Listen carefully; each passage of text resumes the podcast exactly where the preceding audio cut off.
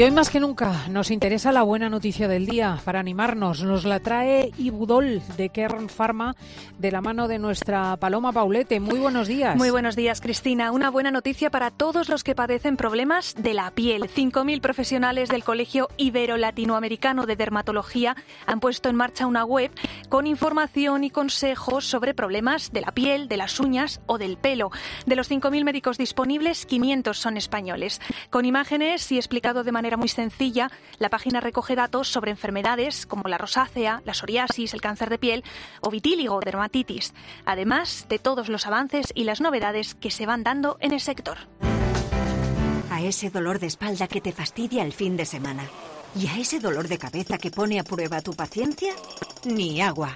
Ibudol es el primer ibuprofeno bebible en formato stick pack para aliviar el dolor rápidamente, con agradable sabor y sin necesidad de agua. Al dolor, ni agua. Ibudol tenía que ser de Kern Pharma. Lea las instrucciones de este medicamento y consulte al farmacéutico.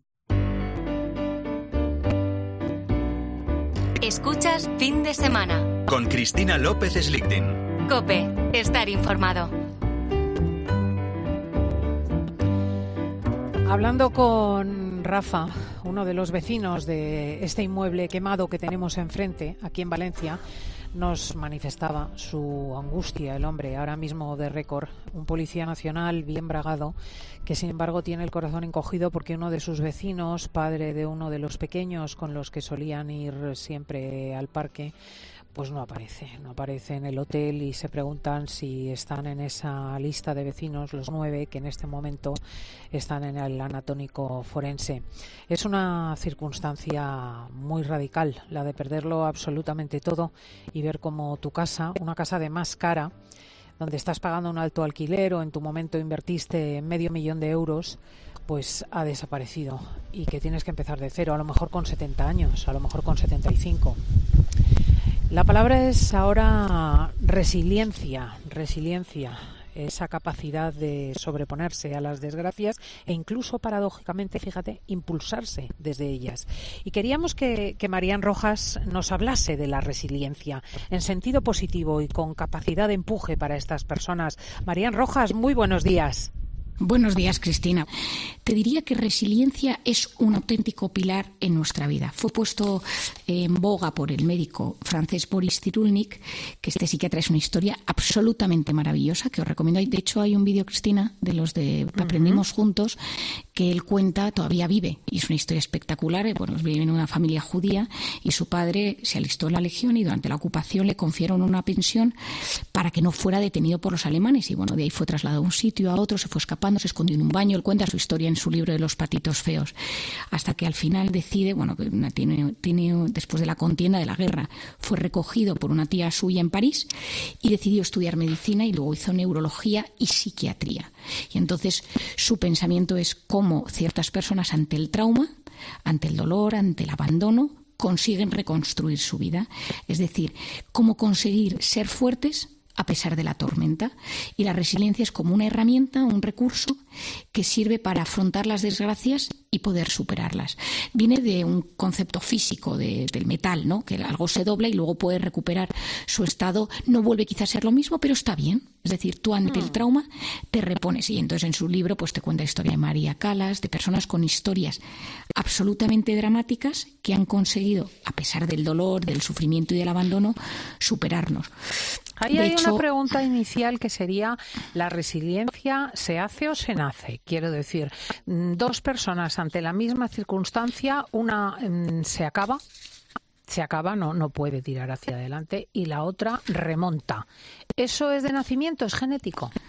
Bueno, pues te, te digo varias cosas importantes. La primera es que la resiliencia se da y surge cuando hay un trauma. Y entonces un acontecimiento traumático es trauma porque te destruye la identidad y la convicción que tienes sobre ti mismo, sobre los demás o sobre el mundo. Entonces la resiliencia parte de que te ha pasado algo muy malo.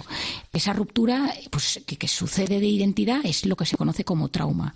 Y entonces, para que sea trauma, tiene que pasar dos cosas. Primero, que te pasa una cosa mala y luego cómo el entorno asimila ese trauma. Te doy un ejemplo y con esto derivo a los pilares, esto que me has preguntado. Hmm. Si tú tienes un abuso sexual en la infancia, trauma, pasa a tu madre y le dices, mamá, eh, pues el, tipo de la calle, el tío no sé cuántos, tal, han abusado de mí, tu madre puede hacer varias cosas. La primera es decir, no se lo digas a nadie, ¿vale? Y yo ya me encargo y ahí te quedas con el tema callado. O que te digas, estás diciendo una mentira y esto seguro que no es verdad. La tercera es que esa niña no diga nada y que se lo guarde porque tenga miedo de que no le crean o que piensen que se ha inventado algo o que se va a meter en un problema. Que lo cuente y que automáticamente pues, se le ayude a esa niña.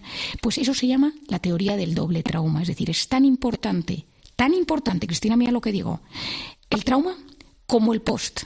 Es decir, una persona como la forma en que tu entorno lo acoge y te defiende. Lo acoge, efectivamente. Y entonces ahí, eh, ¿por qué es tan importante? Porque los pilares de esa resiliencia es uno, el personal. Es decir, qué herramientas tiene esa persona para gestionarlo.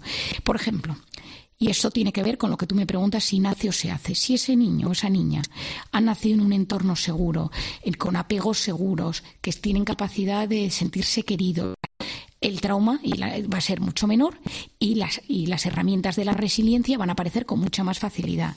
Si ese niño tiene capacidad, cierta capacidad de introspección, es decir, darse cuenta que eso ha sucedido y que me está afectando como algo malo. Y si ese niño tiene una capacidad para contar las cosas, la habilidad de comunicar. Tú, como tú sabes, Cristina, y los oyentes lo conocen, yo sobre todo lo que más veo ahora mismo en consulta es trauma. Y entonces, claro, esto es un tema que es apasionante a nivel de entendimiento, ¿no? De gente que te cuenta unas historias dramáticas, pero dice, mira, se lo conté a mi padre, y en ese momento, que esto es el segundo pilar, cómo el contexto familiar apoya en ese momento es clave para sobreponerse a un trauma doloroso. Cantidad de gente, Cristina, que me ha contado algún tipo de trauma horrible y que ha llegado a sus figuras de apego y no ha encontrado nada detrás. O sea, mm. eso es mucho más frecuente de lo que nos imaginamos, porque a veces eh, y esto lo hemos hablado alguna vez, pero el abuso sexual, el porcentaje más alto, tres cuartas partes, ocurre en el entorno familiar. Entonces es un tío, es un abuelo, es un tío abuelo, es un hermano, es un primo. Entonces sacar eso a la luz requiere cortar con alguien para siempre o, generar un, un cisma familiar que hay momentos en la vida en los que te encuentras.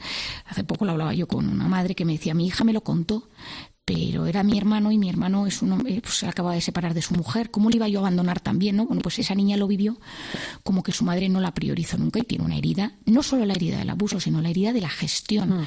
Entonces ese contexto familiar es súper importante y luego cómo es el apoyo social de la, de la sociedad, ¿no? Es decir, pues hay muchas personas que tienen circunstancias adversas en la vida, pero que a nivel social eso no se puede contar, o, está mal visto, o en el colegio, o en el instituto, eh, no puedes contar con los profesores. Te doy ejemplo de bullying, ¿no? Pues el bullying mucha gente a lo largo de la historia pues no lo ha contado hmm. a sus padres, familias, ha intentado acudir a algún profesor, pero por mantener la estabilidad y el equilibrio en el colegio no se dice nada. Entonces, la resiliencia, lo primero es que envía un mensaje de esperanza. Y como dice Boris Cyrulnik, una infancia infeliz no determina una vida. Esto es importantísimo. La resiliencia, hoy en día que tantas cosas tienen un componente negativo, significa que el ser humano tiene herramientas para que ante el drama puedan superarlo. ¿Pero qué ayuda a tener esas herramientas? Pues enseñar a los niños desde pequeños a gestionar sus emociones, a que sepan comunicar lo que les pasa. Yo si tuviera que dar un consejo, que no me gusta dar consejos a padres, porque luego yo soy la primera que tengo mis, como todo el mundo, pero es que haya un canal de comunicación padre, madre, hijo o hija, ¿no? Es decir, que sepan que tú eres un lugar seguro al que acudir cuando algo malo sucede, sea lo que sea. Es decir, que aunque te salga un primer impulso, o sea, porque es que me ocurren todo el rato cosas, ejemplos de, porque me ha pasado muchísimos en, a lo largo de la vida con pacientes, aunque tengas un primer impulso, ante todo decir, voy a escuchar, y ante la duda de si es verdad o es mentira, Cristina, esto es otra idea, siempre creer Luego ya minimizaremos, relativizaremos, pero eso es clave para que esa capacidad de resiliencia aumente. Si el trauma se enquista, muchas veces tiene que ver o porque se ha repetido muchas veces o porque se vivió en soledad. Mm. entonces, yo estoy segura que si le dijéramos a nuestros oyentes que escribiera alguno si tiene un trauma, no resuelto, te diría, me pasó esto y no se lo conté a nadie porque no sabía o cómo contarlo o si me iban a creer o qué pasaría si se enteraba la familia, el colegio, etcétera. Entonces, la resiliencia es, es, algo muy positivo y recomiendo a nuestros, a nuestros oyentes a este hombre, Boris Cyrulnik, que vive una historia apasionante, fue el que creó pues todo el primer instituto y aprendizaje sobre, sobre estos temas.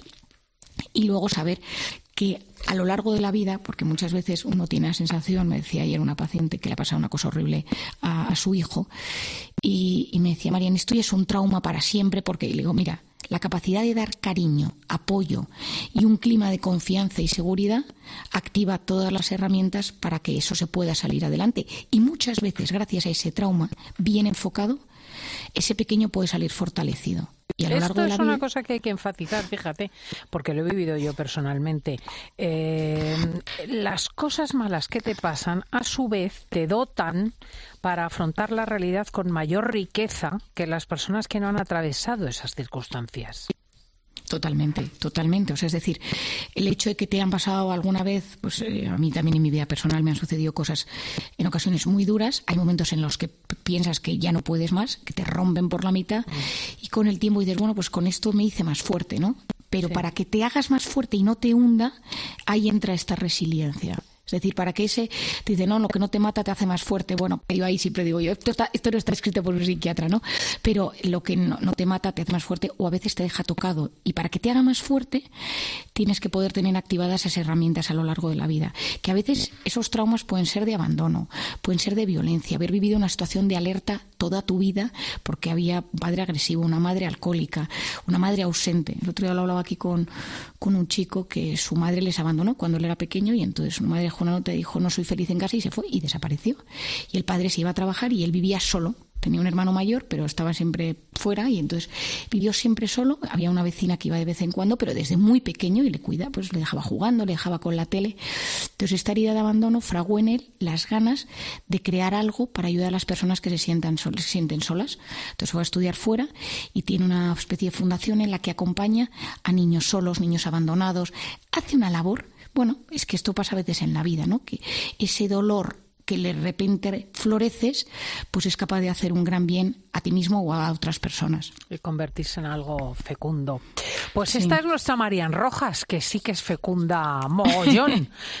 Muchísimas gracias, querida amiga. Estamos a la espera de tu nuevo libro. Nos lo tienes que presentar en el programa y hablaremos Estoy con una ilusión, Cristina, que no te, imaginas. No te imaginas la ilusión. Tres pues no te cuento nosotros los pacientes. Tela marinera. Marian Rojas, muchísimas gracias.